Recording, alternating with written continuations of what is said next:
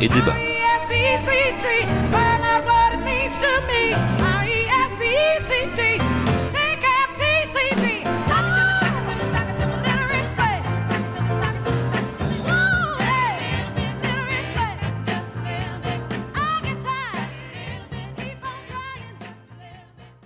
Bonjour à toutes et à tous, bienvenue dans ce onzième épisode de Démo et Débat. Pour commencer l'émission dans la joie, une petite rubrique nécrologique s'impose, euh, non pas pour revenir sur la mort d'Arleta Franklin, mais sur celle de V.S. Nepoul, qui est mort le 11 août alors que nous critiquions son livre le mois dernier. Le titre du livre était Guerrilleros et il avait fait l'objet de nos louanges. Je vous invite donc à nouveau à le lire et plus généralement à vous intéresser à ce personnage complexe qui était V.S. Nepoul dans la littérature anglophone. Mais revenons à ce mois-ci avec au menu Là où les tigres sont chez eux de Jean-Marie Blas de Robles, Mémoire de mes putains tristes de Gabriel Garcia Marquez et From Hell de Alan Moore au scénario et Eddie Campbell au dessin. Pour m'accompagner deux nouveaux chroniqueurs, Eléa, bonjour. Bonjour à tous et à toutes. Quel est ton mot? Alors mon mot c'était le mot grève, mais je n'ai pas assez bien écouté euh, les derniers épisodes de l'émission. Et je n'avais pas vu que Mehdi l'avait déjà chroniqué, mais j'avais aussi prévu de faire le mot en anglais, donc nous le ferons en anglais. Eh bien, vas-y. Alors je commence. Donc euh, en anglais, euh, c'est comment ça L'histoire est drôle parce que c'est comme en français, le mot avait une signification euh, différente de celle qu'il a maintenant. Donc en anglais, to strike, c'était utilisé dans le domaine maritime et euh, lorsqu'un navire se faisait capturer, on lui demandait d'abaisser ses voiles et euh, le fait d'abaisser ses voiles, de se soumettre en abaissant ses voiles, ça voulait dire, enfin ça se disait to strike. Et euh, plus tard, euh, au XVIIIe siècle, lors d'une grève des marins à Londres, ils ont décidé euh, de faire le contraire en signe de non-soumission pour protester contre leur faible salaire, de cette fois-ci abaisser, euh, abaisser les voiles, donc pas en signe d'avoir été capturés, mais pour montrer leur, euh, leur rébellion, et donc c'est devenu euh, faire grève. Et c'est marrant parce que ça veut dire que vraiment on voit que le mot a eu des significations opposées au fil des années. Très bien, merci pour ce complément euh, anglophone euh, du mot du mois. Ismaël, bonjour. Bonjour Mehdi. Tu n'es pas trop stressé? Écoute, avec toi, on est toujours stressé au quotidien. Et quel est ton mot? Je te laisse deviner. Non. Non. Je vais te le dire. Non, alors, euh, c'est calipige, ah, dont on dénote le premier usage en, en 1786, et c'est un mot qui vient du grec, du grec, de- du grec ancien, kalos, beauté, et pugé, la fesse. Qui était aussi le surnom d'Aphrodite. Et donc, euh, l'Aphrodite calipige, c'est un type de statue qui se caractérise par des fesses opulentes. Et aujourd'hui, par extension, ça désigne euh, quelqu'un qui a de belles fesses, en fait. Voilà. très Euh, bien. comme dans une chanson de, de qui je te le donne en mille, hein Serge Gainsbourg? Non. de Brassens. De Brassens. Ah, mais oui, La Vénus. Calipige. Tant fut d'entre eux à la fin procédé que par les sœurs un temple fut fondé dessous le nom. Bon, je connais pas l'air, mais comme toutes les chansons de Brassens sont à peu près le même air. C'est bien tenté. Donc, euh, donc voilà, je, je- je te laisserai vérifier. Merci Ismaël. Et mon mot du mois est le mot silhouette, qui signifie évidemment l'apparence d'un corps ou d'un objet laissé par son contour, mais ce n'est pas le mot en lui-même qui est le plus intéressant. C'est qu'il vient de monsieur Étienne de Silhouette. C'était son nom en effet, et ce n'est évidemment pas l'inventeur de la silhouette, mais il était contrôleur général des finances sous Louis XV. Quel rapport, me direz-vous fort justement Eh bien, cet homme a voulu faire des grandes réformes qui n'ont abouti à rien, et la population déjà prompte à se moquer des hommes politiques à l'époque a donc commencé à appeler les choses inachevées à la silhouette, ce qui a fini par désigner toutes les formes inachevées et sans détail dessinées à la main, et donc c'est de là que vient le mot silhouette. Cool fact. N'est-ce pas? Vous pourrez le sortir en dîner mondain, ça marche à, tous les coups. Et nous pouvons maintenant passer aux critiques. 800 pages de trompe, C'est si bon. 15 chapitres pourris. C'est extra. C'est extra.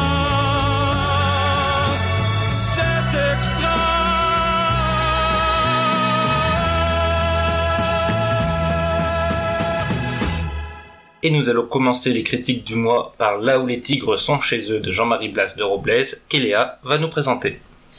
Alors, euh, ce roman fleuve d'un peu plus de 750 pages, il a donc été écrit par Jean-Marie Blas de Robles. Donc, c'est pas son premier roman, il a écrit euh, environ 4 ou 5 romans et quelques essais.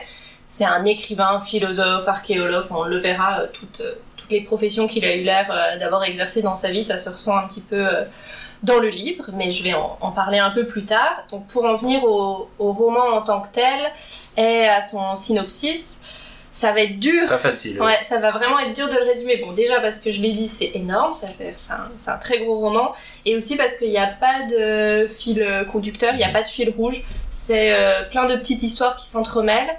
Et euh, bon, ça arrive souvent hein, d'avoir des romans avec plein de petites histoires, mais souvent on a à un moment donné quelque chose qui les regroupe, alors qu'ici c'est assez difficile, ou alors ça arrive seulement à la toute fin.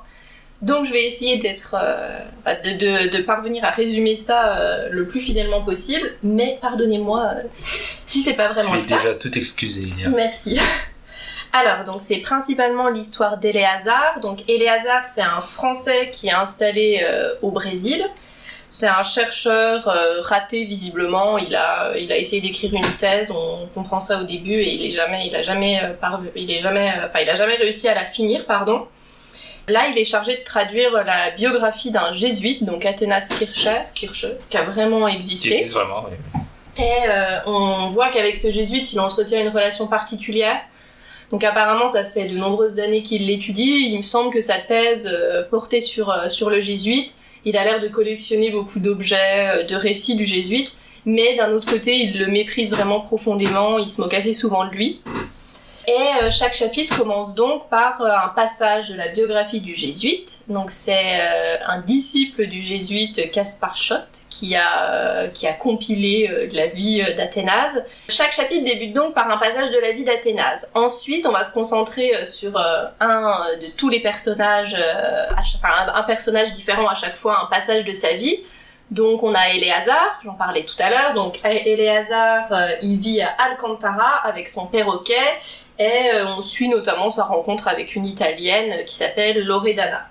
Ensuite, on a l'ex-femme d'Éléazar qui s'appelle Hélène, c'est une paléontologue et elle est partie avec plusieurs autres chercheurs à la recherche d'un fossile.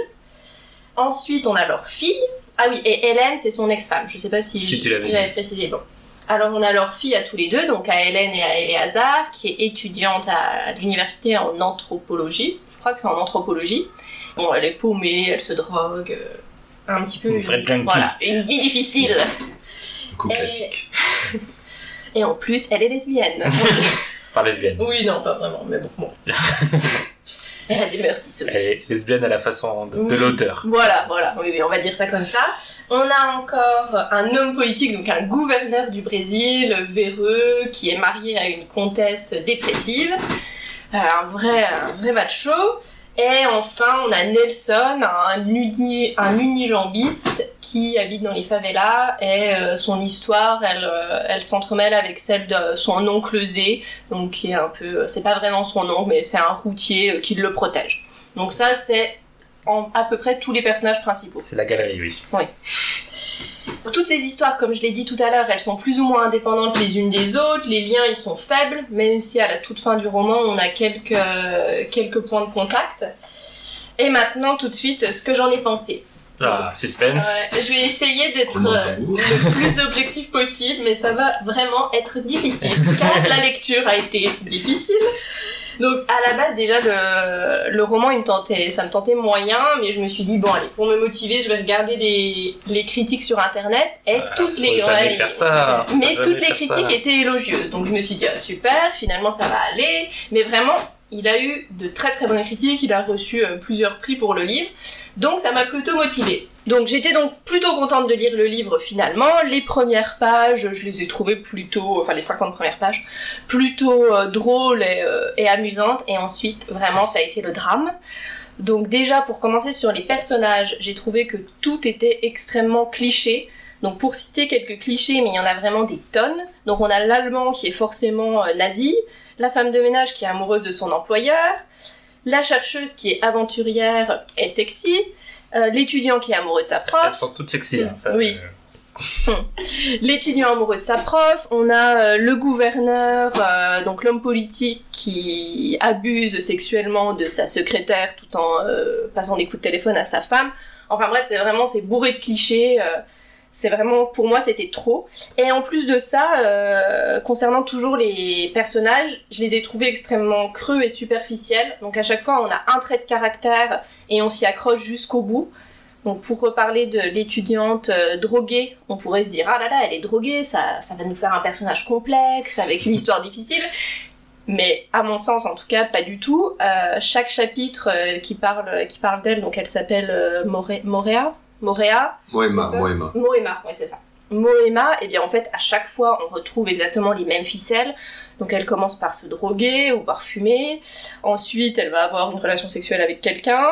et à la fin elle va se dire oh là là mais qu'est-ce que j'ai fait? Ma vie est terrible. Donc vraiment ça rend pas. En fait c'est pas parce qu'on fait se droguer un personnage qu'on le rend complexe. Et ça m'a vraiment euh, agacé euh, de voir à quel point il exploitait euh, à l'infini euh, les ficelles. Euh, donc tout, est, tout était vraiment attendu et ça m'a ça m'a un petit peu dérangé. Est-ce que c'est un constat, un premier constat que tu partages, Ismaël? Est-ce que toi oui. aussi tu as eu du mal à, à lire ce livre? Ben, je, je suis d'accord avec Ella sur l'entrelac de clichés qui peuple euh, le roman et qui est assez surprenant d'ailleurs, d'autant plus que c'est euh, vraiment un roman d'une grande érudition. Il y a un effort qui a été fait, euh, un effort de recherche. L'auteur a pris des années pour l'écrire le roman. Donc on peut, on peut se surprendre que l'auteur n'ait pas davantage, davantage travaillé les personnages pour en faire des, des caractères beaucoup plus complexes. Parce que au-delà de ça, il y a, il y a 200 pages de notes. euh, des, des faits historiques avérés, des, euh, des réflexions politiques, euh, historiques sur euh, les personnages liés à la vie d'Athanas Kirch- Kircher. Donc comment est-ce qu'on a pu en arriver là, quoi? C'est-à-dire, c'est c'est vraiment. Mais euh, non, je partage tout à fait ce, ce, ce constat. Mais moi, ce que, ce que je dirais aussi sur, euh, sur le livre, c'est comme tu l'as dit, donc c'est ce qu'on peut appeler un, un livre choral, comme on dit, un film choral en tout cas. Donc il y a plusieurs intrigues qui pendant longtemps, même quasiment jusqu'à la fin, ne, ne se croisent que très peu, que par des allusions et par des, des liens de, familiaux. Et donc forcément, le risque avec ces livres, c'est qu'il y ait des parties euh, plus intéressantes que d'autres. Et pour moi, c'est vraiment le cas. C'est-à-dire que je, je sauverais quand même du livre euh, toute la partie justement sur ce jésuite, à la fois euh, le livre en soi, euh, la biographie du jésuite et le rapport des- d'Éléazar avec ce personnage, mêlé d'admiration et de haine, on pourra, on pourra y revenir. Et c'est vrai que les autres, par contre, il y en a qui sont vraiment euh, très pénibles. C'est, l'a fille droguée, je pense que c'est c'est la pire. Euh, non, pour moi, la pire, c'est dans la jungle. Euh. Donc il y a toute une partie, euh, tu le disais, avec l'ex-femme qui part à la recherche d'un fossile, et ça reprend l'aventure dans, dans un- en suivant le, le fleuve amazonien qu'on a vu dans... Le corps des ténèbres de Conrad, des ténèbres, euh, Apocalypse euh, Now. La colère d'Aguillère, Apocalypse Now, Ouais. dans un autre style, ou euh, Délivrance aussi de Bourman. Et, et donc ce cliché de, de la jungle, si tu le reprends euh, dans ton livre, tu as intérêt à en faire quelque chose, parce que euh, ça a été fait. Et il en fait quasiment rien. C'est, c'est les mêmes intrigues, ils se font tirer dessus, le bateau coule, euh, ils sont confrontés à ce qu'ils appellent des sauvages, et sans même vraiment de réflexion très intéressante sur la rencontre entre les peuples Oui, et sur, sur l'anthropologie, parce que c'est aussi un des cœurs du livre, c'est qu'il y en a une qui est étudiante en anthropologie, le livre parle beaucoup de, de différentes cultures, etc. Et n'en fait quasiment rien. Et je trouve ça très dommage. Oui, bah, je, je suis pas tout à fait d'accord avec toi, Mehdi, parce que moi j'ai justement eu beaucoup de plaisir à suivre euh, cette aventure dans la jungle, peut-être parce que j'ai un peu un, un goût caché pour les romans policiers euh, euh, de gars, mais vraiment euh, c'était c'était beaucoup plus plaisant en général de me trouver face à ça que en, en début de chaque chapitre Ah oui encore avec Athanas Kircher et, et ses réflexions sur euh, la semence des pendus qui vient faire grandir les mandragores ou je ne sais quel euh, je, je ne sais quelle euh, réflexion euh, sur l'alchimie, etc. Parfois, j'avais hâte de finir les premières parties de chapitre pour ensuite me replonger dans le suspense, qu'est-ce qui va devenir cette équipe dans la jungle? Et euh, même si, euh, voilà, peut-être que j'ai un, penchant pour les clichés aussi. Euh, en tout cas, j'avais beaucoup de plaisir à suivre ça. Et mais même si, euh, bon, j'en reconnais les limites. hein. Mais je suis d'accord avec Ismaël. Pour moi, les parties sur Athénas m'ont un petit peu ennuyé. Il y en a quelques-unes assez drôles, comme par exemple à un moment donné, on a son disciple Caspar qui couche avec une princesse. Et là, j'ai trouvé que c'était assez, euh, assez drôle. euh, et, enfin, sans, sans tout raconter, euh, on a des, des descriptions en latin qui sont, euh, qui sont drôles. Par contre, euh, souvent j'ai été un peu ennuyée. Je dois aussi avouer que j'ai passé quelques pages concernant la Ouh, biographie C'est interdit, euh, du interdit. Et euh, j'ai préféré les autres histoires, même si j'avais un, un sentiment un peu de plaisir coupable, comme si je le, euh, lisais un feuilleton à, à l'eau de rose et que je voulais savoir euh, ce qui allait se se passer passer. entre les personnages. En fait, ce, qui m'a vraiment intéressé dans cette histoire du, du jésuite, c'est déjà le, personnage est assez fascinant, en tout cas ce qui, en est dit aussi dans, le livre, parce que c'est donc un scientifique à l'époque où tout se découvrait, où tout le monde voulait euh, découvrir sur tous les domaines, où il était encore possible d'être expert dans plusieurs domaines et d'être à la pointe de, son temps. Euh, C'était euh, l'époque de Galilée, c'est l'époque de, ces scientifiques-là. Et euh, donc c'est un personnage qui a une érudition incroyable, et qui en même temps n'a jamais rien découvert en fait et qui a toujours eu tort dans tout- toutes ses théories et toutes ses hypothèses. Et rien que pour ça, je trouve que c'est un personnage historique assez, assez fascinant et l'auteur euh, l'utilise beaucoup ce, euh, cela. Et d'ailleurs, le- la biographie est, est narrée, on le comprend euh, à travers les, les yeux naïfs euh, de son fidèle euh, adjoint qui, qui le voit comme un dieu sur terre Ouais. presque. Et donc c'est toujours marrant de, le décalage entre la façon dont est racontée la biographie et ensuite ce qu'on sait du personnage, notamment à travers les hasards. Donc il y a vraiment un jeu sur les différents tiroirs de narration qui lui euh, le, le- le méprise finalement euh, à, à force d'avoir travaillé sur lui. Il méprise ce savant qui n'a jamais rien découvert. Et je trouve que toute cette réflexion justement sur ce qu'est l'histoire, sur comment la narration et la façon dont on voit les personnes et dont on les raconte peut influer sur la vérité, peut influer sur ce qui est vraiment, ce qui a vraiment été l'histoire. Et c'est ce que va reprendre, sans trop en dévoiler aussi, tout, toute cette intrigue. Ça va être sur ça, sur qu'est-ce que le vrai, qu'est-ce que le faux, qu'est-ce qu'on peut croire et qu'est-ce qui est mensonge ou inventé. Et comment on crée la réputation d'un homme dans l'histoire, en bien ou en mal, en savant génial ou en imposture. Et moi, c'est ce qui m'a le plus intéressé dans le livre. Oui, c'est vrai que le, le personnage d'Athanas Kircher, euh, il fallait vraiment le dénicher Oui. parce que bon, c'est une figure historique euh, à mon avis qui est assez méconnue. C'est un, père- un peu un perdant magnifique aussi, euh, euh, bon, que- qui parlait euh, toutes les langues euh, possibles et imaginables, Je Et pense qui avoir euh, déchiffré les Les hiéroglyphes. hiéroglyphes, voilà. sans jamais les avoir. Ça, Et, et en plus avec le regard, euh, avec le regard euh, contemporain sur euh, sur euh, l'existence de Dieu. Et vous le connaissiez, le jésuite? Moi, je le connaissais pas. Non plus. Bah non, même je le au début c'était un personnage fictif. J'ai dû aller vérifier sur cette chère Wikipédia pour. Ouais. Mais oui, faut- enfin je trouve que c'est un personnage assez. Parce que l'une des raisons pour lesquelles euh, méprise euh, Kircher aussi, c'est euh, parce qu'il se fourvoie dans sa croyance en Dieu, etc. Et le fait qu'il vit dans, dans un logiciel totalement différent euh, du logiciel contemporain, euh, et qui est celui aussi d'Éléazar, c'est-à-dire un peu le cynisme, Le scientificaté un peu. Ouais, scientificaté, cynique, désabusé, qui croit plus en rien, qui pense que tout est foutu. Donc, euh, alors que pour, pour Kircher, c'est un peu l'inverse, c'est-à-dire que tout est encore à découvrir. C'est ce qui est aussi enthousiasmant, c'est que euh, ouais, l'humanité a la vie devant elle pour pouvoir euh, découvrir toutes les langues, les déchiffrer, et puis découvrir le- les secrets de Dieu. Mais je sais pas comment vous l'avez ressenti, mais Éléazar, il m'a vraiment énervé comme personnage. Je l'ai trouvé très pédant. Et j'imaginais qu'en fait, ce Éléazar, c'était une espèce de de Jean-Marie Jean-Marie Blas de Robles Ah oui. euh, bis. Et euh, oh là là, il est. Bon, on le voit dans le livre, il y a des notes, des, des passages où c'est que les notes, euh, enfin les notes, les pensées, Les carnets, les, oui. les pensées, Journal- le journal bon, de bord. voilà, d'Éléazar, et je l'ai trouvé vraiment bah, extrêmement, extrêmement pédant. Et, et Mais ça, oui, mais je trouve que ça fait partie du, du charme du personnage parce que justement il se met en doute, il se remet en question de tout le livre. C'est qu'il il part au début du livre de cette, de cette posture du cynique désabusé qui déteste le sujet sur lequel il est expert, qu'il recherche, sur lequel il a passé des années et auquel il croit plus, qu'il déteste. Et euh, notamment avec ses dialogues avec son collègue docteur, dont j'ai Mhm. oublié le nom, mais qui est très intéressant. Pour moi, c'est là aussi les meilleures pages du livre, c'est ses dialogues sur. euh, sur Euclide, Euclide. Euclide, ouais. Mhm. Sur pourquoi il déteste euh, Kircher, sur euh, est-ce qu'il a raison ou pas, et je trouve qu'il se remet, aussi avec sa rencontre avec euh, Loredana, il tombe amoureux, euh, ça, il se remet beaucoup en question, et je trouve que c'est l'évolution la plus, euh, on parlait de clichés, c'est celle qui est la plus complexe et la plus euh, intéressante euh, à suivre du livre. C'est vrai, bon, malheureusement, j'ai pas réussi à apprécier ce trait de personnage. Oui, je comprends aussi.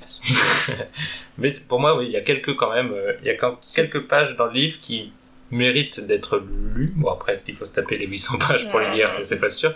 Mais l'auteur fait preuve quand même parfois, je trouve, d'une certaine intelligence dans dans son propos et dans sa réflexion.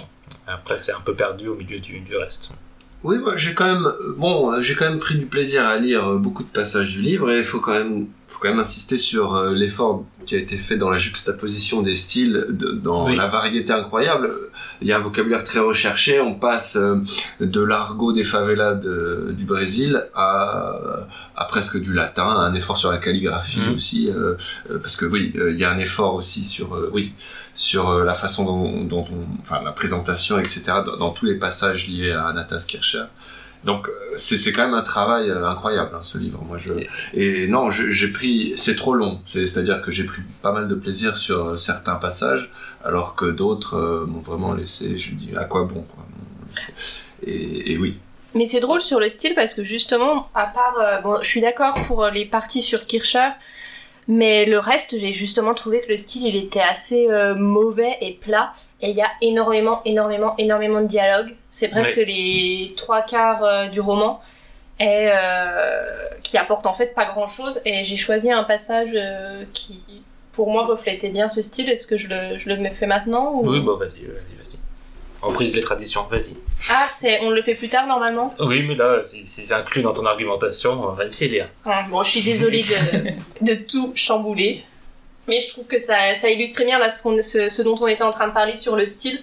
Donc j'ai le passage, il raconte pas, il raconte pas grand chose. C'était juste pour montrer euh, à quel point donc c'est cliché et aussi à quel point le style était plutôt, à mon sens, euh, plat et, euh, et lent. Donc euh, on est envie. sur- on est donc sur une partie où euh, l'étudiant amoureux de sa professeure sexy, donc l'ex-femme d'Eléazar, lui déclare sa flamme. Et bon, on va essayer de, de faire ça bien. Donc l'étudiant s'appelle Moreau. Donc euh, ils ont eu une, une petite altercation sur le bateau. Donc euh, le, Hélène, Hélène, la- Hélène remercie Moreau de son intervention. Donc Moreau lui répond Ce n'est pas grand-chose, dit Moreau en se sentant rougir. Je, suis, je me suis étonné moi-même. D'ordinaire, je ne brille pas par ma présence d'esprit. J'en suis encore à me demander comment il a pu gober cette histoire. L'idée de génie a été de prendre tout sur vous. Il vous pardonnerait n'importe quoi, j'ai l'impression. Moreau étudia un instant la valeur de cette remarque. Exprimée ainsi, la chose paraissait évidente. Je ne l'aime pas beaucoup, vous savez.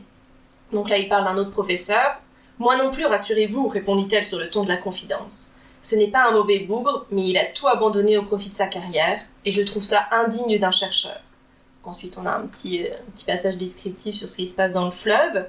Donc je reprends le dialogue. Une bouffée d'exaltation, associée à un sentiment inexplicable de tristesse, lui dénoua la langue. En revanche, je vous aime bien, dit-il à Hélène sans oser la regarder. Enfin, beaucoup, je veux dire. Donc, attendrie par cet aveu déguisé, Hélène le décoiffa d'un geste, affectueux, comme elle l'aurait fait avec Moëma dans des circonstances analogues. Ça t'a pas convaincu Non. Oui, mais je, je- je suis tout à fait d'accord. On voit bien avec ce passage que l'auteur est beaucoup plus doué pour euh, l'ironie et Oui, le, le, le roman historique, l'érudition. la théorie. Que Moi, je trouve pour- sur, sur la réflexion sur euh, des sujets abstraits, que pour. Euh, C'est vrai que la description de la jungle, enfin, on, on voit pas la jungle du tout. Non, non, non. Il la traverse, mais. Puis le roman psychologique, euh, pas son fort non plus. Pas on voit bien ici que oui. euh, peindre des personnages Oui. un peu complexes euh, Non. lui est trop compliqué, quoi. Par contre, je trouve que le, le rythme euh, hors narration est plutôt bon. La- Mm.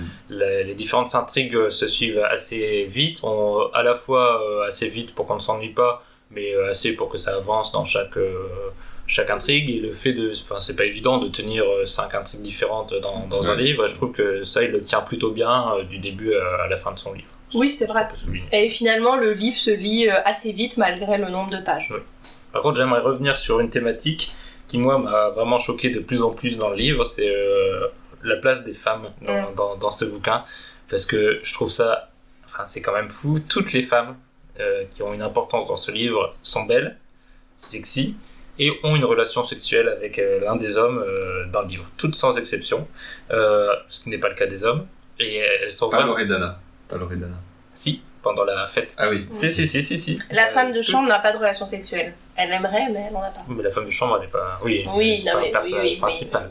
Donc, euh, je trouve Oui, que c'est assez fou, et euh, d'autant plus que euh, quand il nous présente les, au début les deux lesbiennes qui Mm. sont présentées comme lesbiennes, vraiment dans, dans le texte, je me dis ah tiens un peu de diversité mais non que, que nenni hein. c'est des lesbiennes qui aiment beaucoup les hommes apparemment parce que euh, elles sont très ouvertes et enfin donc euh, j'ai vraiment l'impression que tous les hommes sont irrésistibles même les, les vieux décrépits euh, sont irrésistibles par leur intelligence et leur charme et toutes les femmes sont belles sexy et euh, et prêtes à, à être conquises Mm, c'est vrai. Oui, et puis c'est vrai que on, on tombe très vite dans le cliché dès les premières pages qui décrivent euh, euh, Hélène.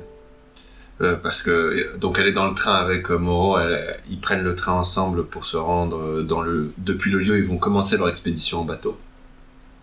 Et puis euh, là, il y a une description de euh, de son de son chemisier, euh, comme on voit Oui. à travers son soutien-gorge euh, en deux trois pages. C'est Mhm. c'est pas c'est pas d'un grand raffinement et ça vient très vite et euh, ça empêche d'ailleurs de de de cerner di- directement une certaine complexité euh, autour du personnage de d'Hélène.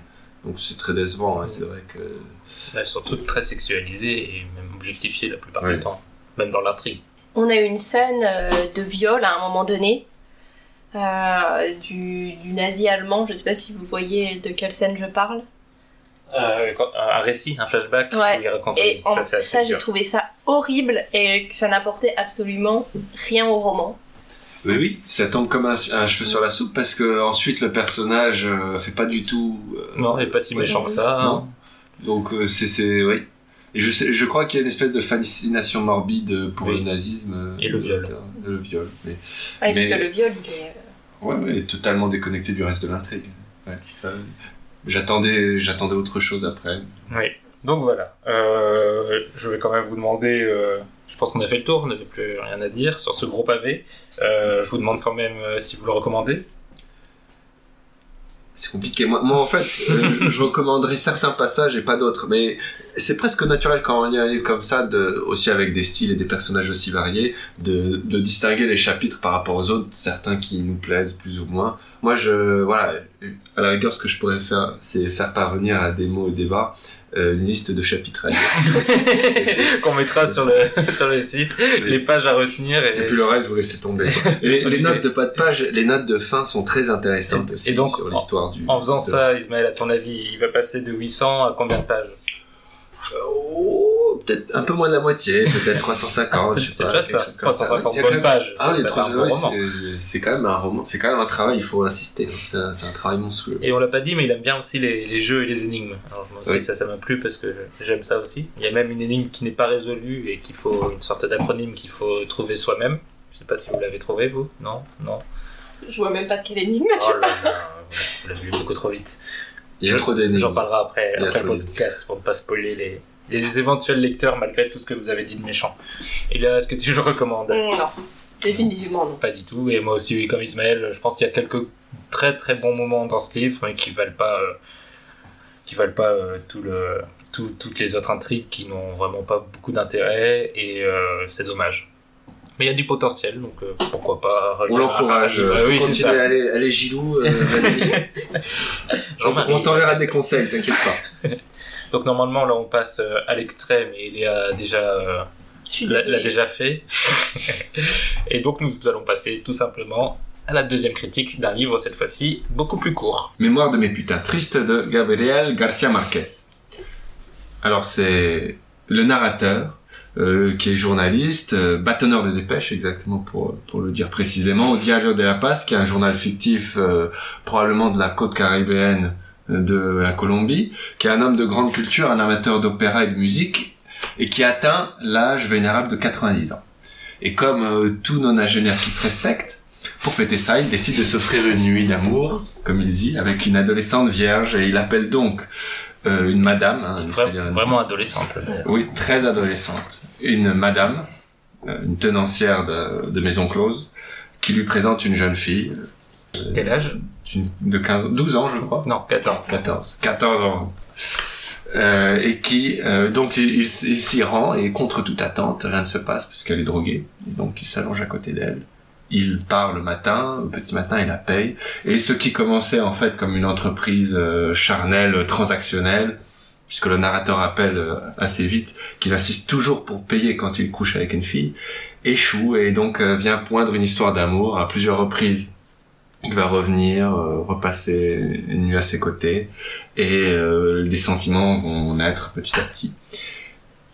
Et ce qui commence en fait comme une descente sur des bases très sordides, puisqu'on parle de prostitution euh, sur mineurs, euh, se meut en une espèce d'a- d'adoration éternelle. Ce que je, ce que j'en ai pensé. Oui, ou- vas-y.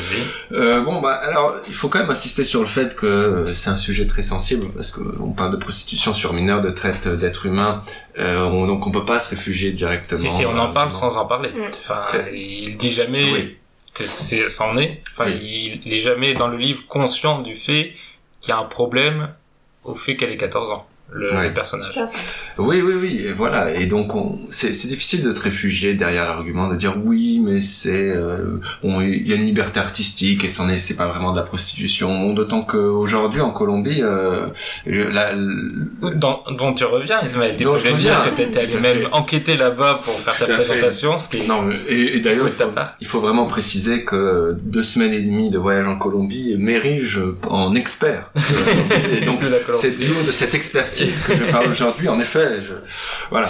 Euh, dans, dans tous les, mais ce qui est vrai, c'est que dans tous les aéroports euh, de Colombie et dans les bus, euh, à Carthagène des Indes, donc qui est une ville qui se trouve. Oui, la- l'action se passe à Barranquilla. Je précise. Donc Barranquilla, euh, une ville que tu connais très bien, Mehdi, j'en suis Oui, sûr. une de mes villes préférées. Car c'est la ville natale d'une chanteuse de la pop qui s'en moque puisqu'elle chante Whatever, Whatever. Donc on aura tous reconnu Barranquilla. Euh, bon, où les Je l'ai pas touristes... vu venir celle-là. Elle est venue beaucoup trop loin pour moi. Ah c'est la ville natale de Shakira, oui, ça se passe euh, dans les années 50. Un ça. expert. Et c'est une ville en général que les étrangers d'ailleurs euh, évitent un petit peu parce que euh, il y a- elle se trouve sur la côte, elle est sur la côte, elle est plus, c'est plus une ville de passage pour les touristes qui partent de Carthagène des Indes, qui est beaucoup plus touristique. Euh, vers euh, Santa Marta, euh, là où d'où on peut visiter le, le parc naturel Tayrona. Enfin bon, bref, c'est pas que- une chronique touristique. Est-ce que tu as poussé ton enquête à franchir les, les portes euh, des Du bordels euh, colombiens Ah, malheureusement, non. J'ai j'ai surtout vu les ronds-points, en fait, de Barranquilla, D'accord. parce que j'ai pris le bus de Carthagène à Santa Marta. Mais j'y suis passé. Bon, bref. Euh, toujours est-il que voilà, c'est un sujet sensible et aujourd'hui, euh, la traite d'êtres humains est un sujet très sensible au- en Colombie, en Amérique latine en général. Il y a, il y a partout dans, je disais dans les aéroports, dans les lieux publics, on voit des tracts, euh, parce que je crois qu'il y a une campagne en ce moment euh, qui est poussée par l'Organisation des Nations Unies contre la drogue et le crime, contre la traite d'êtres humains. Enfin bref, toujours est-il que voilà, c'est un sujet sensible. Mais ça ne nous dit pas si Et- tu as aimé le livre ou pas. Et, et j'y viens, j'y viens, mon cher Mehdi, euh, tout vient à point qui sait attendre. Et euh, je crois que c'est parfaitement réussi parce que l'auteur arrive à prendre de ce matériel, de ce, de, cette base, de, ce de ces matériaux extrêmement sensibles à faire une, à faire une histoire extrêmement fine, euh, vraiment très fine, tout en finesse, où euh, on tombe jamais dans le glauque. Donc j'ai- voilà sans doute en décalage en partie avec les critères moraux euh, contemporains. Si on peut penser à Lolita de Nabokov. I- Ici, je, je trouve que c'est tout à fait réussi. C'est pas du tout une ode à la prostitution sur mineurs. Je crois que j'ai vu ça sur la page Wikipédia du, du livre, comme quoi- en français, comme quoi il faut jamais aller sur Wikipédia. ce voilà que ce roman était une ode à la prostitution sur mineurs, mais pas du tout. C'est exactement l'inverse. Euh, donc non, je il y a une réflexion aussi sur la vieillesse que j'ai trouvé tout à fait intéressante euh, parce que le, le narrateur dont, dont on connaît jamais le nom est, est, est aussi très philosophe. Donc par exemple, il y a un passage où il se rend chez son médecin et qui lui dit mais vous avez presque 90 ans, mais vous vous portez comme un charme pour vos 90 ans. Et il dit ah oui, euh, il n'y a aucun problème avec vos, avec euh, votre santé. Et il dit oui mais d'accord, mais il y a un problème avec mon âge, c'est pas avec ma santé. Enfin voilà, c'est c'est c'est ce, ce genre de réflexion qui ponctue tout tout tout tout l'ouvrage. Et j'ai vraiment, euh, non, j'ai vraiment beaucoup apprécié, d'autant qu'il se lit très vite. C'est sans doute pas l'ouvrage majeur de Marquez, mais c'est, je le recommande, ouais. Elia Hum, je suis assez d'accord. Je trouve que le résumé est bien fait. Enfin, t'as bien réussi le résumé. Bravo Ismaël. J'ai j'ai beaucoup aimé toutes les descriptions. C'est très poétique quand il parle de sa maison, de son passé, de ses parents. L'écriture est très simple, mais aussi euh, vraiment euh, très poétique. J'aurais aimé dans l'histoire d'amour qui nous interpelle un tout petit peu plus et euh, qu'il essaye de faire susciter des sentiments euh, chez le lecteur. Donc pour euh, reparler de Lolita, c'est un de mes livres préférés. Et ce que j'aime dans Lolita, c'est qu'on on est des fois euh, énervé parce qu'on a envie, enfin on a envie qu'il se passe quelque chose entre euh, entre Humbert et Lolita. Donc euh, c'est une différence. Il a 40 ans, elle a 12 ans. On a envie qu'il se passe quelque chose, donc on s'en veut. On ressent un peu l'immoralité. Donc ça c'est quelque chose que j'aime bien chez Nabokov. Ici il y a pas du tout ça. C'est vraiment on nous raconte l'histoire sans vraiment nous interpeller. Donc je pense que c'est euh, Parce que, notamment parce que l'histoire est, euh, est quasiment inexistante. Enfin, la, la fille Oui. dort toujours quand il est présent. Il elle Mhm. le voit jamais, le- l'homme. C'est vrai. Mais bon, j'ai bien aimé, mais j'aurais aimé qu'on me que ça suscite plus de sentiments chez moi. À la fin, en refermant le livre, j'avais même oublié euh, qu'elle avait 14 ans et que c'était quand même une relation euh, très violente. C'est bah Mhm. déjà c'est complètement c'est un amour unilatéral. Elle a cassé une mineure. Et, euh, et j'aurais peut-être aimé que l'auteur euh, l'auteur essaye de nous faire passer un message euh, plus fort euh, dans le livre. Mais euh, c'est sûrement aussi fait exprès de pas en parler euh, pour. euh, c'est pas parce qu'on n'en parle pas et qu'on essaye pas d'interpeller le lecteur qu'on fait pas passer le message. Et je suis totalement d'accord avec Ismaël, c'est pas du tout euh, pour moi une ode à la prostitution sur euh, sur mineurs. Oui, Oui. c'est c'est un livre assez, assez surprenant. euh, pour ceux qui ont déjà lu déjà Gabriel Garcia Marquez, il est assez éloigné de ce, ce qu'il a déjà fait. Il n'y a pas du tout de, il y a plus, il y a pas sa poésie onirique, ces passages un peu fantastiques euh, qui, qui, qui brouillent le, le réel et, et la fiction. Là, c'est assez, euh, assez euh, prosaïque comme, euh, comme description. C'est euh, même s'il y a beaucoup de réflexions sur des concepts abstraits comme l'amour et, et la vieillesse. La vieillesse, pour moi, c'était peut-être ce qu'il y avait de plus, euh, plus intéressant finalement, ce, ce personnage de 90 ans qui, qui est fictif, hein. enfin, c'est-à-dire que on croit pas une seconde qu'il a vraiment 90 ans. Il pense et il agit et il vit comme un type de 50, 60 ans, mais absolument pas comme une personne de 90 ans. Ça, donc c'est, c'est, c'est, c'est quasiment euh, voulu de la part euh, de l'auteur de nous proposer cet âge euh, qui semble à la fois trop trop élevé pour être vraiment réel et donc qui, qui rend le personnage quasiment abstrait. Et euh, du coup, ça à la fois c'est intéressant parce que ça, place le livre sur une réflexion beaucoup plus euh, sensible et euh, spirituelle presque sur la mort, la vie et l'amour entre les deux. Mais ça nous empêche un peu de nous identifier à ce qui se passe. Et comme c'est un roman très très court, la comparaison avec là où les tics sont chez eux est d'autant plus forte, c'est qu'il fait euh, 100 pages et, euh, écrit très gros. Euh, moi, il m'a pas laissé beaucoup de souvenirs finalement. Je l'ai lu il y a pas si longtemps que ça pour ce podcast, et euh, je pense que maintenant, je serais quasiment incapable de, de raconter euh, ce qui se passe chapitre par chapitre, notamment parce qu'il se passe déjà pas grand-chose, mais aussi parce que le livre manque pour moi un peu de, puissance et, de force.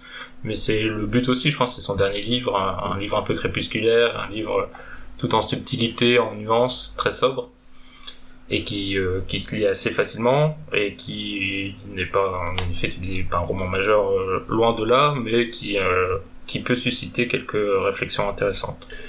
Oui, sais ce que les anglo-saxons appellent une novella, c'est-à-dire Oui. c'est pas un roman, c'est un peu plus long qu'une nouvelle, mais ça reste quand même assez court. J'aimerais quand même dire un point sur euh, le, ré- le réalisme magique, parce que tu parlais d'un roman qui s'éloigne quand même euh, beaucoup de ce qu'on connaît le mieux chez Gabriel Garcia Marquez, comme euh, Cent de solitude. C'est vrai qu'il y a, il y a aussi euh, un malentendu en général sur ce qu'on appelle le réalisme magique. Euh, c'est pas nécessairement on, on retient souvent la dimension euh, magique alors que il y a par exemple Ruben Pelayo qui est le biographe de Marquez euh, qui est professeur de littérature latino-américaine à la euh, Southern Connecticut State qui dit que J'espère qu'il nous écoute. voilà on espère aussi Certainement. que en fait euh, le premier ouvrage de réalisme euh, sur le oui, le premier ouvrage sur le réalisme magique qui a été écrit dans l'histoire, c'est le- les, notes de Christophe Colomb qui traverse l'Atlantique.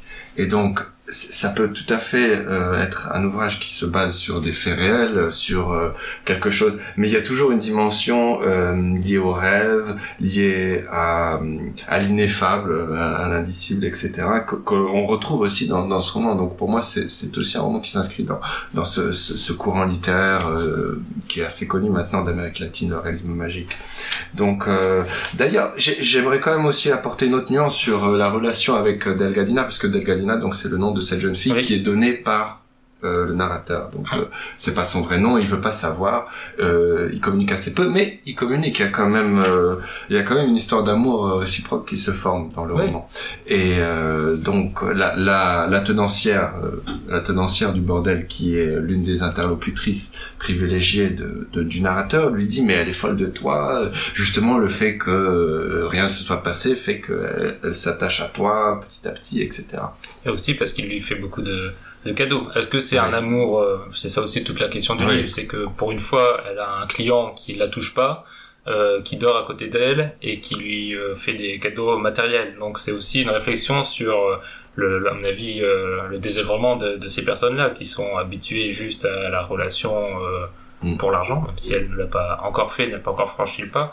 Mais euh, elle, dans, c'est, c'est presque un, un rayon de lumière, cet homme qui, qui ne va pas au bout des choses euh, dans un milieu beaucoup plus sombre et beaucoup plus triste. Ouais. D'ailleurs, le, le personnage euh, n'est pas euh, là à la fin dans, dans ce livre et il semble détaché en effet de la prostitution, etc. parce qu'il ne passe pas l'acte, mais c'est un client euh, invétéré. Oui, Ouais, comme- il... Pardon. Il nous dit même qu'il n'a jamais eu de relation sexuelle euh, sans payer pour, euh, pour ça. Ouais.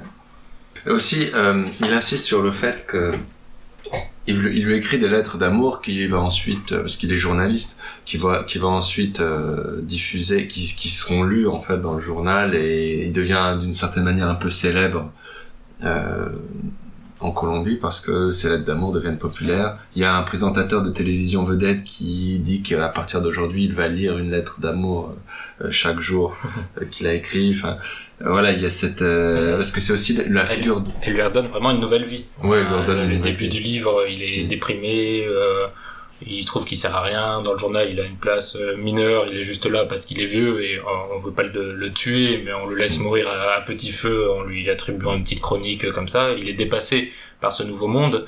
Il est, il semble appartenir au, siècle passé.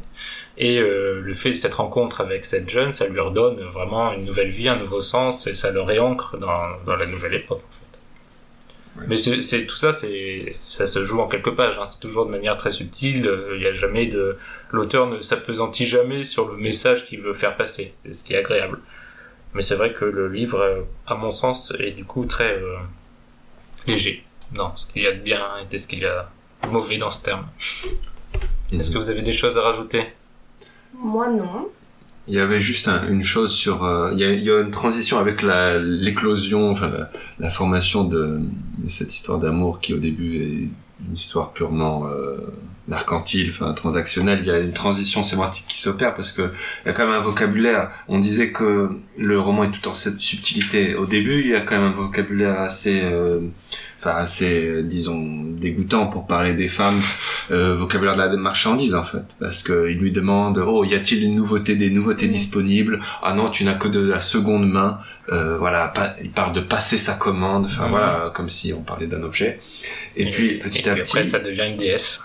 voilà, ça devient une déesse devant face à cette adoration. Et donc, euh, je vous propose euh, tout de suite de lire euh, le- l'extrait que Tout à fait.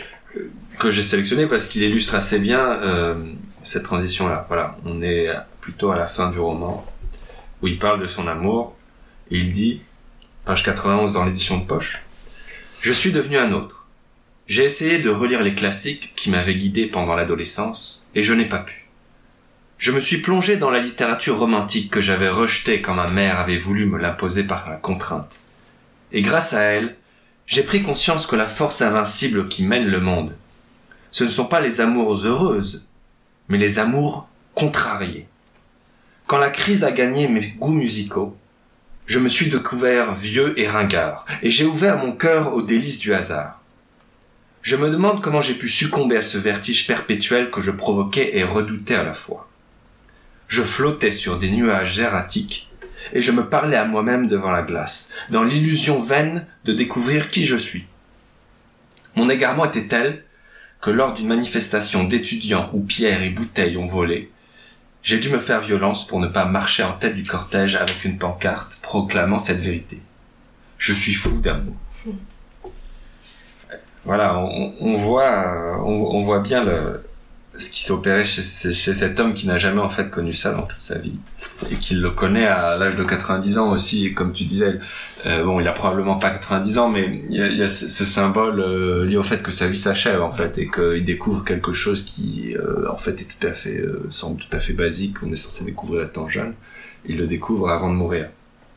Donc non, je là on voit aussi bien que l'écriture est absolument magnifique euh, l'écriture. Oui, on, on l'a pas dit parce que ça Ouais. semblait une évidence, j'imagine, mais oui. c'est très, Oui, très le passage est très beau. Beau choix. Donc vous recommandez, j'imagine, Ismaël Oui, je recommande et puis en plus ça vous prendra 5 minutes. Donc euh, Oui, oui, je recommande tout à fait. Oui, moi aussi. Et nous allons aborder une vision différente de la prostitution avec euh, le, la dernière œuvre, From Hell d'Alan Moore, que je vais vous présenter tout de suite. From Hell est un comic euh, d'Alan Moore, euh, écrivain britannique, publié pendant une dizaine d'années entre 1989 et 1998. Ce n'est peut-être pas l'œuvre la plus connue de celui qui est considéré comme l'un des plus grands auteurs de comics de l'histoire, Watchmen, V pour Vendetta ont eu ainsi une audience plus large, mais c'est sans conteste l'une de ses œuvres les plus fortes et les plus marquantes. Moore s'inspire d'un livre de Stephen Knight pour raconter les événements de Jack l'Éventreur. C'est donc une théorie qui a maintes fois été désavouée par les historiens et qui sert de pivot à l'écriture de Moore. From Hell n'est pas un roman policier comme on aurait pu le croire. On sait très rapidement qui est le tueur, en tout cas dans, dans cette théorie, et on suit ses agissements. Il y a même un, chapitre euh, assez euh, tôt dans le livre, le, le deuxième je crois, où on suit toute la vie de Jack l'Éventreur euh, à la première personne.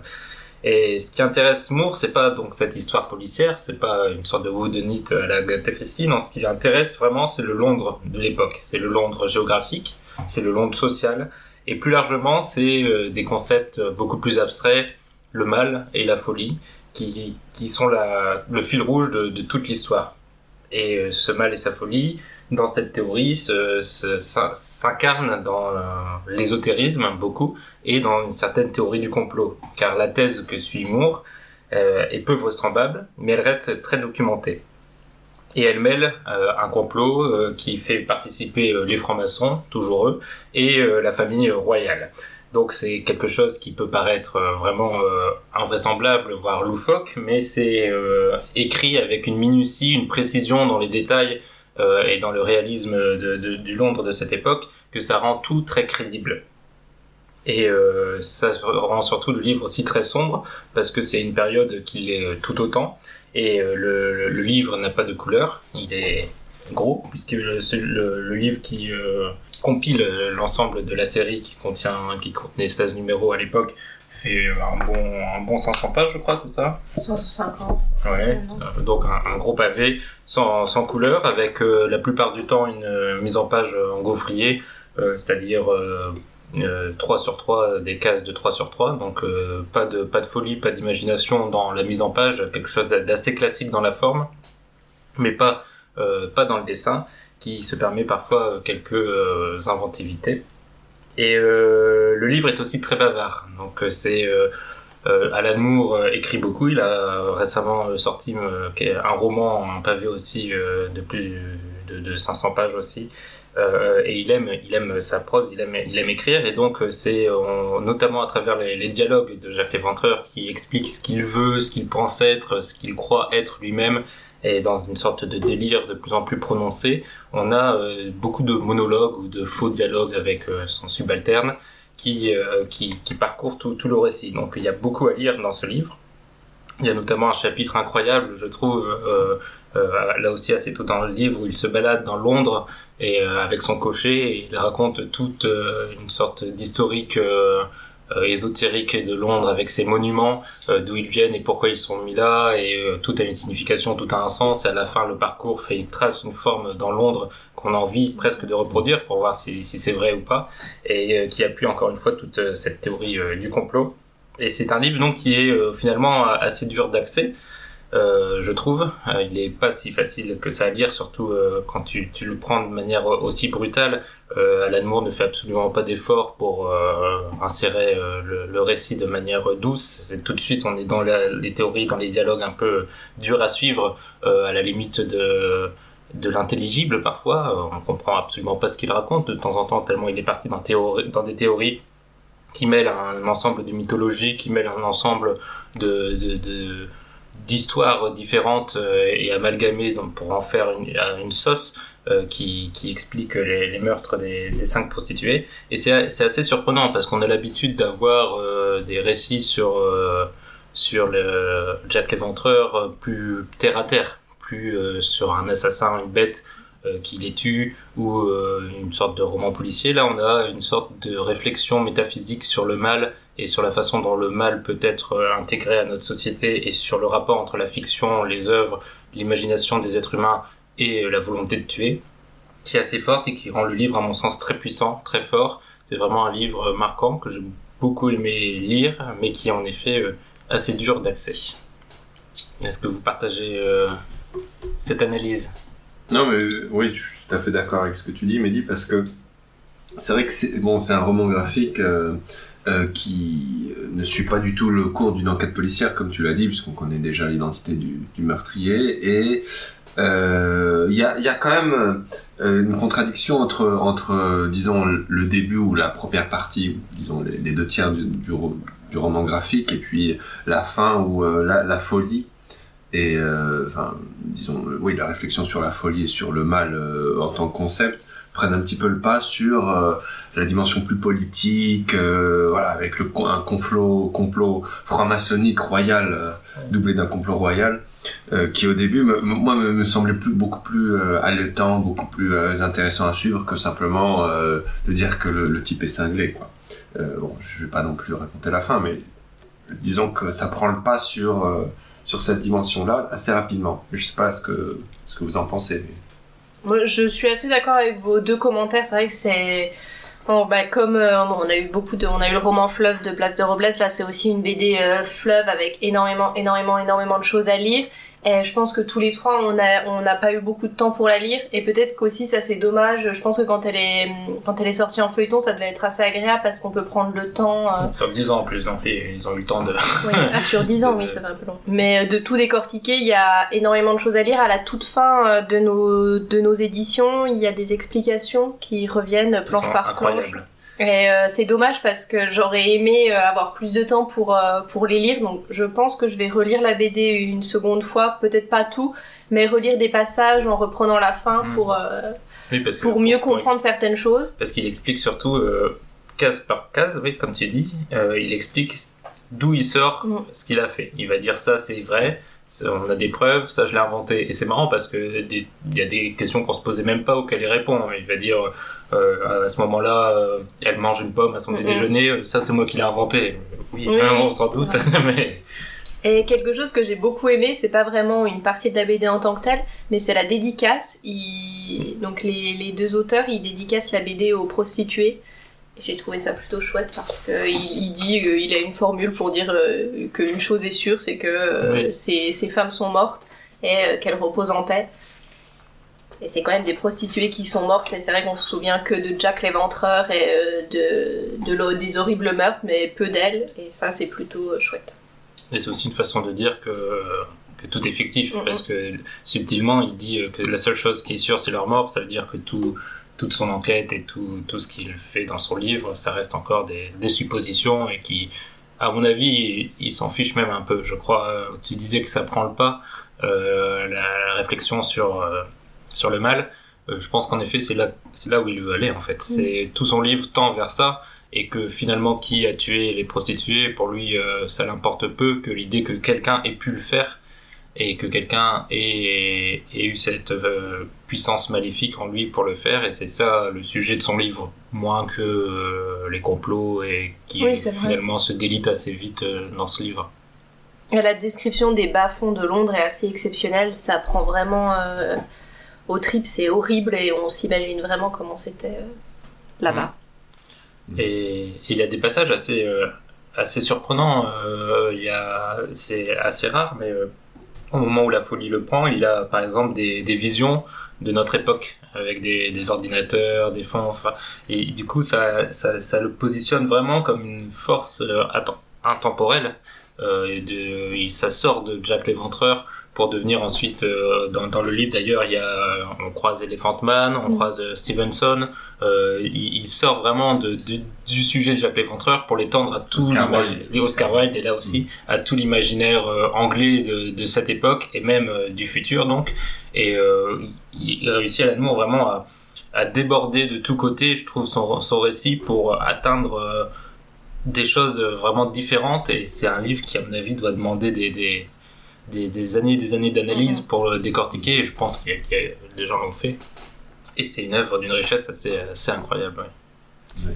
J'aimerais dire un mot quand même sur le dessin, parce que oui oui ça, malheureusement, c'est ce qui rend aussi l'œuvre assez peu accessible. Moi, j'ai trouvé le dessin absolument euh, dégueulasse, horrible. Enfin, quel- dans quel sens dégueulasse? C'est-à-dire que, bon, vraiment pas du tout attrayant. Je comprends que ça, ça, ça colle un petit peu avec le ton général de l'œuvre et puis euh, le sujet qui est quand même euh, de meurtre euh, horrible. Mais, euh, euh, mais bon. C'est pas, c'est pas, disons, le point fort du, du roman graphique, hein, le dessin. Ah, je sais pas. Euh, c'est c'est un trait très particulier, donc c'est euh, très dessiné, avec euh, les traits toujours très visibles, et jamais de, de plan large, ou très peu. Euh, c'est toujours des petites cases qui sont très euh, proches, très zoomées, et pour moi qui permettent justement d'être au cœur, au cœur du récit, au cœur de, de, de, de Londres, de ce Londres euh, glauque, comme, comme on disait, et ça rend d'autant plus fort l'ambiance et l'oppression qu'il y a. Les scènes de, de meurtre sont assez criantes, on va dire, euh, notamment la, la dernière qui est particulièrement dure, et ça fait quelque chose de le lire, ça, ça te remue l'estomac, et du coup je pense que c'est réussi. Moi, au contraire, j'ai trouvé le très très très adapté et, et très beau, et le visage même du de ce personnage de Jacques Léventreur, là, je le trouve fascinant parce qu'il est à la fois banal et euh, la folie se retranscrit bien peu à peu dans, dans son regard. Moi, j'ai trouvé le très très très adapté. Oui, et ce personnage quand même de William Gull, donc l'assassin, hein, Jacques Léventreur, est quand même assez fascinant aussi, parce que il y a ce contraste-là entre avoir un personnage qui est donc euh, qui a vraiment existé, qui est le médecin extraordinaire de la reine Victoria, qui reçoit des instructions, donc ça, bon, je peux le dire, parce que c'est Oui, le début. Il reçoit des instructions de la reine Victoria pour euh, éliminer ces prostituées qui euh, constituent, selon la reine, euh, une menace pour, la, pour le trône britannique. Il y a une dimension aussi de classe sociale parce que ces prostituées, elles viennent vraiment des bas-fonds, etc. C'est vraiment le, le- le côté le plus glauque de la société britannique du 19e siècle. Et, puis, euh, donc voilà, c'est euh, voilà, c'est vraiment la, pauvreté, la misère, etc., le, côté sordide, et puis cet homme qui est en fait un, chirurgien de renom, franc-maçon, euh, extrêmement bien placé, extrêmement célèbre, et qui commet ces atrocités aussi pour purifier d'une certaine manière la société, la société britannique. Donc, euh, donc voilà, il y a une dimension de, de classe sociale, de, de, de conflit de classe aussi, d'une Mhm. certaine manière. Oui, et c'est intéressant parce qu'on voit euh, à un moment donné, euh, ils ont du mal à croire que ça puisse être quelqu'un euh, qui vienne de cette haute bourgeoisie qui puisse, euh, qui, qui ait pu commettre ces meurtres. Et on voit, euh, ils se promènent dans, le dans les quartiers euh, riches de Londres. Et euh, un personnage, euh, je veux pas tout spoiler, donc euh, un personnage dit oh là là mais vous êtes sûr là c'est vraiment c'est des grands monsieur qui habitent là-bas donc ça c'est intéressant cette confrontation entre les classes je suis d'accord avec toi D'ailleurs, il le dit clairement dans la, parce qu'à chaque chapitre, il cite euh, des, auteurs, des romans, et ça peut aller de vraiment de. Là, j'ai pris au hasard ces mots passants. Il y a, il y a, il y a un peu tout le monde, et euh, je crois qu'il y a toute euh, une, série de citations sur ça, sur la justice qui appartient aux puissants et aux plus riches et qui n'existe pas pour pour les pauvres. Et aussi le policier qui est chargé de l'enquête, c'est intéressant parce que il a pas du tout euh, ouais, et il a pas du tout envie de faire cette enquête parce qu'il faut justement qu'il retourne dans ces quartiers de Londres dont on comprend qu'il a qu'il a enquêté là-bas pendant euh, 15 ans ou un peu moins. Et là, quand on lui demande d'aller enquêter sur cette histoire, donc aujourd'hui, on sait à quel point c'est, enfin, ça a été important d'enquêter là-dessus, mais lui, il avait juste pas envie de retourner dans ces quartiers, il préférait rester euh, à Scotland Yard euh, et s'occuper de crimes euh, ou de, délits mineurs plutôt que d'avoir à retourner là-bas. Et c'est le seul policier qui mène vraiment l'enquête. Parce que tous les autres sont corrompus. Et c'est assez marrant parce qu'il il se rend pas compte que ce qu'il fait ne sert à rien. Et que tout est déjà joué d'avance pendant tout- toute l'histoire. Moi, j'ai juste peut-être quelque chose qui, à, la fin du livre, m'a un peu. euh, je me suis dit que c'était dommage qu'on ait un peu moins de, de, de lien, je trouve, avec justement les, prostituées. On les voit souvent, mais euh, elles sont un peu interchangeables, j'ai l'impression. sauf euh, Marie Kelly qui a un rôle euh, particulier. Et je, je trouvais que l'auteur s'était beaucoup plus évidemment appuyé sur la psyché du, du meurtrier de Jack l'Éventreur parce que c'est ça son vrai sujet, mais il aurait peut-être plus, pu passer un peu plus de temps à nous faire connaître et à nous faire ressentir la vie et les, les humeurs et les, les, oui, les, les pensées des, des prostituées. Mm. Oui, d'ailleurs, c'est euh, le point de vue opposé dans le film qui a été adapté de Oui, alors, avec Johnny Depp d'ailleurs. avec Johnny Depp et Ethel Graham et de qui le film? Je me rappelle plus Euh, mais en tout cas Qui a eu un gros succès d'ailleurs. Ah oui ouais mais, mais euh, il prenait plus le point de vue de, de l'inspecteur Evelyn et des prostituées justement en, en créant une, relation qui n'existe pas tellement enfin qui existe mais d'une manière beaucoup plus subtile dans le roman graphique. En- entre euh, ces prostituées et en fait entre Mary Kelly notamment et puis l'inspecteur euh, en créant en fait une, espèce de relation amoureuse. Et, euh, d'ailleurs donc voilà on- on- c'était le point de vue opposé d'une certaine manière puisque là c'est c'est vraiment c'est d'abord le point de vue de, de Goll de, du tueur. Et ensuite euh, voilà comment le Ce monde qui l'entoure voilà, comment il voilà, réagit. exactement. Comment le monde qui l'entoure est affecté par ces, ces actes qui lui sont dictés. C'est vrai que ça fait réfléchir aussi sur le livre, sur la, la puissance euh, qu'a euh, un fait divers. Euh, ces cinq prostituées mortes, euh, tout le monde les connaît maintenant. Euh, Jacques Léventreur, c'est un nom qui a été utilisé dans combien de films, combien de jeux, combien de, de, de, de- de livres. C'est vraiment un personnage prégnant de notre culture maintenant, euh, commune.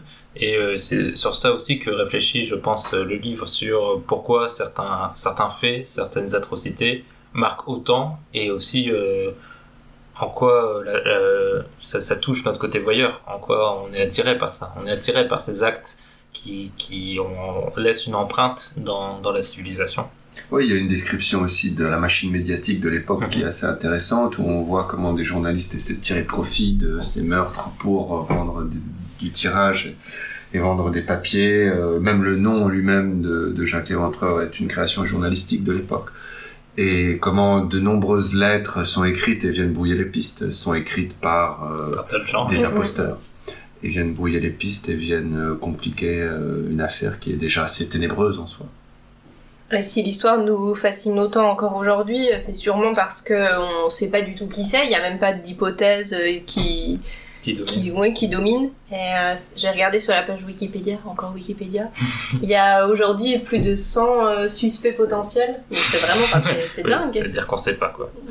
Et on On saura sait sans même pas doute s'il y a une jamais. seule personne. On sait pas s'il y a une seule personne. On sait pas. Il y a la, ce qu'on appelle la liste des cinq euh, victimes canoniques, je crois, Oui. pour Mary Kelly. Mais il y, en a peut-être. d'autres. Oui, il y en a peut-être d'autres, 8, 10, 15. euh, en fait, les meurtres de femmes à Whitechapel étaient Oui. assez communs aussi. Euh, bon, les, euh, la, tout ce qui tournait autour de la prostitution souvent débouché sur beaucoup de violence euh, à l'époque. Donc oui, oui, c'est le contexte faisait que c'était difficile d'avoir la moindre certitude. Que le seul, la seule chose qu'on sache, c'est qu'effectivement, ces femmes ont été tuées. Ça, c'est c'est sûr. Il y a des photos, il y a des éléments. hein. Ça, c'est vraiment les- la base historique euh, du roman. Enfin, l'auteur dit ça, mais euh, dans son livre, il laisse quand même un doute sur même sur cette euh, affirmation que les cinq femmes ont bien été tuées. Je t'en dis pas plus. Ah oui, oui, je vois, je vois. On se comprend, on se comprend. Alors Ismaël, est-ce que tu recommandes From Hell? Non. Non, tu recommandes pas? Ouf, oh. si vous avez vraiment On force pas. Si vous emmerdez en vacances, je sais pas. En vacances, c'est peut-être pas le, le meilleur livre à prendre. hein. Bah, c'est ce qu'on a tous fait. hein. Enfin, moi, c'est ce que j'ai fait, en l'occurrence. Non, bah, disons que... Non, mais c'est, je pense que c'est une BD importante, intéressante, l'intrigue est fascinante. Mais euh, j'ai pas eu... Je sais pas. J'ai pas eu de plaisir à lire euh, comme je lirais autre chose. Et Léa Je recommande, mais à lire doucement. Peut-être que c'est ça. Peut-être que c'est la même chose. Prenez votre temps. Prenez 10 ans pour le. Voilà. Prenez tranquillement. Vous lisez une, une page, page par jour, c'est ça. Et moi, je recommande sans, sans aucun bémol, euh, ainsi que toute l'œuvre d'Alan Moore d'ailleurs, c'est un, un grand homme et une, une grande œuvre. On, a, on arrête là pour euh, From Hell, tout a été dit, donc je vais vous lire un petit extrait pour vous donner un aperçu. Donc c'est Jack l'Éventreur qui parle euh, à son subalterne qui l'aide dans, dans sa tâche. Tenez, aidez-moi à descendre. Nous devons considérer notre grande œuvre sous tous ses aspects. Commençons par les femmes. Dites-moi, Nick, les, aimez-vous? Les femmes? J'en raffole, sœur. Non, non, pas les désirez-vous, Netley. Les aimez-vous? En tant que sexe, leur façon de penser, les choses qu'elles disent. Pourriez-vous par exemple supporter un monde où les femmes dirigeraient, et où les hommes seraient soumis à leurs caprices et gouvernés par leur mépris? Non, présenté comme ça, non. Non, en effet. Alors dites-moi une prière de remerciement, à ces noirs taudis, à ces murs incrustés de suie. C'est ici que les rêves et les espoirs ultimes de l'espèce femelle furent anéantis. Autrefois, les femmes avaient le pouvoir. Dans les cavernes, la vie tournait autour du mystère de l'enfantement. Et nous servions des déesses mères, pas des dieux le père. Il en fut ainsi pendant plusieurs millions d'années. Puis les hommes se rebellèrent, peut-être d'abord quelques-uns, une petite conspiration, qui par quelque acte de magie sociale, de politique ou par un coup de force, détournèrent la femme pour que l'homme puisse régner. Le temps passa et les royaumes se transmirent de père en fils, la matriarchie fut oubliée, sauf des Icènes là-bas à Colchester, à qui les troupes d'occupation romaine laissaient quelques indépendances. Pourtant, Rome interdit que Boadicée, la reine des Icènes, transmette sa couronne à des filles et non à des fils. Quand elle s'en plaignit, elle fut violée avec ses filles en signe de mépris. Une grave erreur. Elle rassembla les Icènes en hurlant à ses déesses mères de lui accorder la vengeance et détruisit Londres par le feu, laissant des fossés remplis de têtes fumantes. Elle laissa une traînée de cendres, une froide veine noire dans les couches géologiques de Londres, le témoignage de la fureur d'une femme. Observez-la, Netley, et tremblez. Mais moi, je ne suis pas ainsi que certains de tes prétendus amis. Tu peux avoir confiance en moi.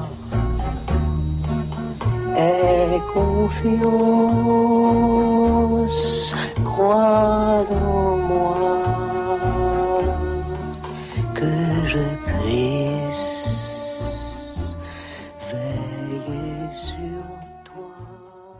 Et nous passons à l'avant-dernière rubrique de cet épisode, les recommandations. Les deux chroniqueurs qui jusque-là ont été contraints par le tirage au sort et euh, par euh, vos propositions euh, sont désormais libres de proposer ce qu'ils veulent, ce qui leur a plu. Et Léa, est-ce que tu veux commencer? Alors oui, je vais commencer avec un manga, ça s'appelle La cantine de minuit. Donc il y a trois tomes pour l'instant. Et euh, ça raconte, euh, c'est une gargote qui est ouverte de minuit à 6 heures du matin à Tokyo. Et donc euh, toutes, toutes les personnes qui vivent la nuit à Tokyo se rencontrent dans ce petit restaurant où on sert un menu unique, mais on peut demander ce qu'on veut au patron. Donc on a des prostituées, des hommes d'affaires, des boxeurs, des sportifs, enfin vraiment une panoplie de personnages très différents. Et c'est hyper poétique, tout le monde se rencontre, ils discutent. Ce que j'ai aimé aussi, j'adore euh, la nourriture et les histoires qui parlent de nourriture. Et là, on nous décrit ce qu'on mange, pourquoi on le mange.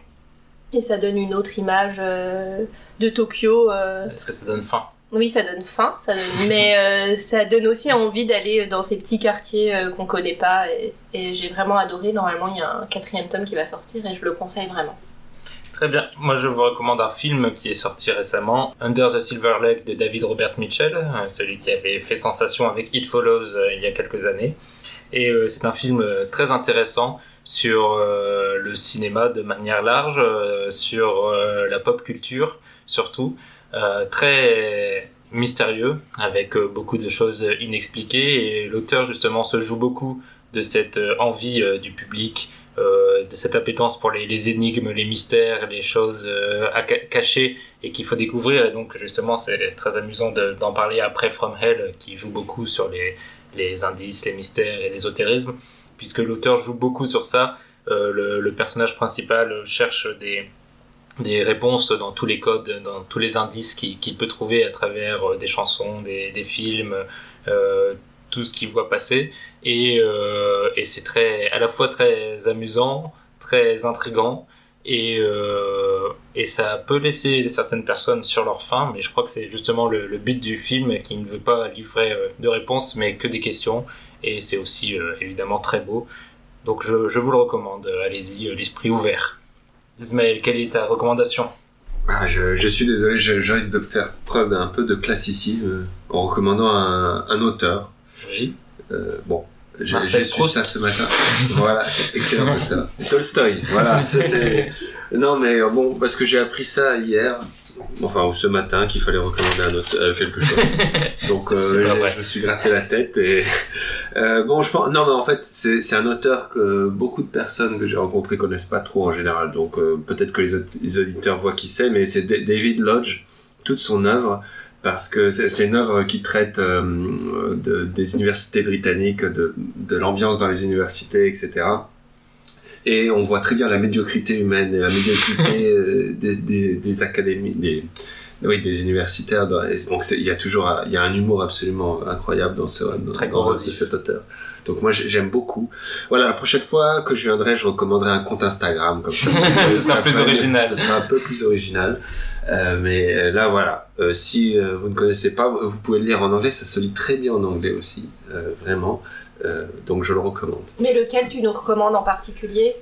Euh, donc il y a Nice Works euh, qui est qui est vraiment bien, mais il y a aussi non mon, mon préféré il s'appelle Therapy. Euh, Therapy, je sais pas s'il a été traduit en français, peut-être, mais qui parle d'un Non, auteur. je pense qu'il a été traduit. En tout cas, voilà, ça, parle d'un auteur euh, qui traverse une crise existentielle, un peu la crise de la cinquantaine, et qui, euh, voilà, sa femme, qui divorce avec sa femme, qui euh, plein de choses lui arrivent, et en même temps, il rencontre Kierkegaard, l'œuvre de Kierkegaard, et il va s'immerger dedans, et, c'est, moi j'ai trouvé que ça se lisait vraiment avec, avec beaucoup de beaucoup de plaisir, donc je le recommande. Très bien, et merci, merci à vous deux. On va passer maintenant au tirage au sort avec les chroniqueurs du mois prochain. Donc c'est le moment de dire au revoir à Ismaël et Eléa, et merci. Au revoir. Bon dimanche. Et on passe au tirage au sort.